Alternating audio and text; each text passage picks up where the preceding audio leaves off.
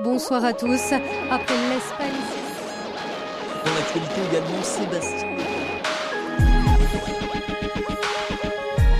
Reflet d'actualité. Une approche chrétienne de l'actualité de la semaine. Passe pour l'éternité avec le pasteur Samuel Dinsenmeyer. Depuis cet été, il est donc nécessaire d'avoir un pass sanitaire pour accéder à différents lieux ou activités. Cafés, bars, cinémas, restaurants, lieux de grands rassemblements, transports de longue distance. Le pass sanitaire consiste à présenter, au format numérique ou papier, une preuve de non-contamination au Covid. Attestation de vaccination, test Covid négatif, test de rétablissement à la Covid. Il n'est pas question ici d'ouvrir un débat sur le bien fondé de cette obligation mise en place dans la lutte contre la propagation de la Covid.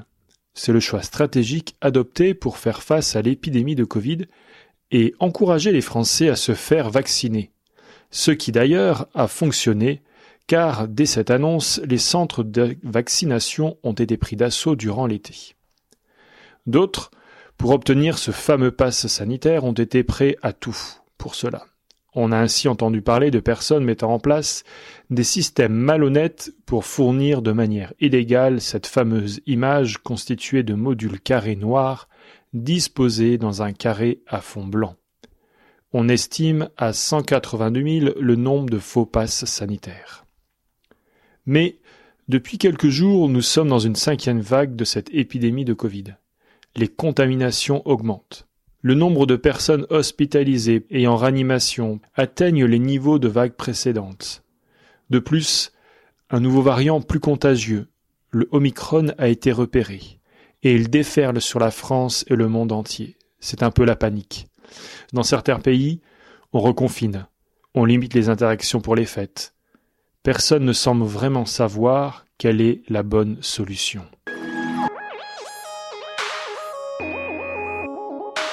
En France, il est maintenant nécessaire d'avoir une troisième dose de rappel du vaccin pour pouvoir garder son passe sanitaire. On a fermé les discothèques. Il est nécessaire d'avoir un passe sanitaire pour utiliser les remontées mécaniques pour faire du ski en station. On encourage à nouveau les entreprises à faire appel au télétravail.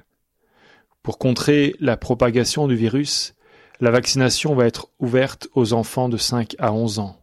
Enfin, on évoque la transformation du pass sanitaire en passe vaccinal. Il y a là un objectif clair et assumé de contraindre les non-vaccinés à le faire. Avec ce fameux variant Omicron, est-ce que les prochaines étapes sont le retour d'un couvre-feu ou d'une zone de confinement?